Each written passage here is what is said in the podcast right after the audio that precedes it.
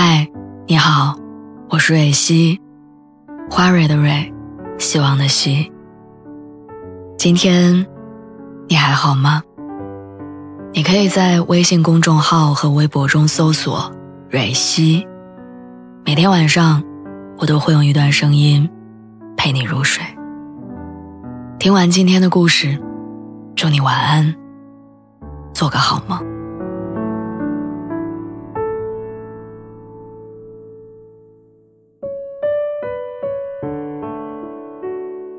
你的理想型是什么样的？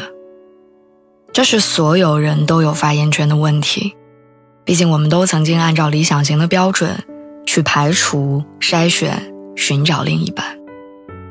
可是，大概率会遇到两种情况：开始的时候看对方哪里都不顺眼，跟理想型完全搭不上边；后来却觉得谁都不如他好。第一眼就觉得对方是自己的理想型，后来却恨不得从来没有遇到过他。朋友上周脱单，当天发了一条朋友圈，配上了两个人的合照。照片里的男生没有高鼻梁，没有双眼皮，五官谈不上精致，跟帅气搭不上边。我想起朋友之前一直念叨着，他说好想跟帅哥谈恋爱呀，还罗列出了一大堆条件。要有不错的颜值，身高一米八以上，唱情歌不走调，厨艺至少勉强达标。当时我还劝他，你得把要求降低点儿，不然大概率得孤独终老。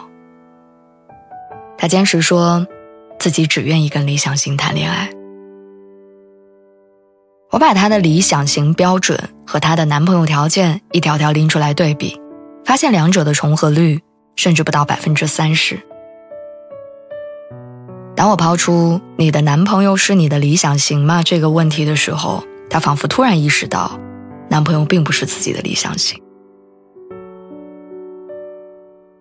沉默片刻，他说：“他确实不是我的理想型，但我确实很喜欢他。”仔细想想，我的男朋友也不是。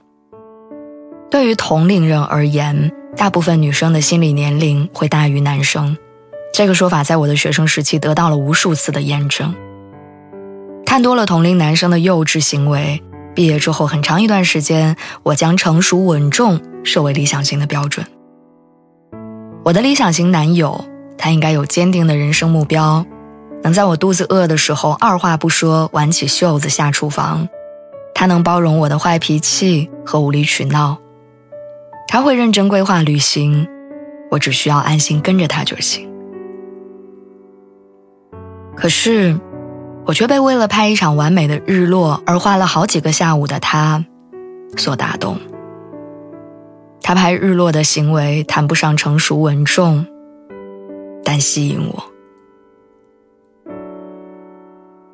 好像面对爱情，我们一开始都会有很多标准，但那个人出现之后，很多标准就不再是标准。他没有百分百的上进心。却能在平平无奇的生活里制造快乐。他没有精湛的厨艺，常常把厨房搞得乱七八糟，但仍然会学习做我喜欢吃的菜。我们经常会因为鸡毛蒜皮的小事儿吵架，但双方都懂得给对方台阶下。我们会穿着人字拖，顶着慵懒又邋遢的样子走过大街小巷去超市购物，然后有说有笑的回家。所谓的理想型不是标准答案，它只是一个参考选项。前段时间，我登录了很久没有使用的 QQ，看到了曾经写下的说说。初高中的我将成绩优异设为理想型的标准，大学的时候把风趣幽默设为理想型的标准，后来刚步入社会的我将成熟稳重设为理想型的标准。所以你看，在我们的每一个成长阶段，关于理想型的参考答案都在变化。恋爱之前，我们只能根据当下的需求刻画理想型男友的样子；恋爱之后，通过朝夕相处，我们才能判断之前的理想型能否落地。在后来的相处中，那个陪伴你很久很久的人，他才是你的理想型。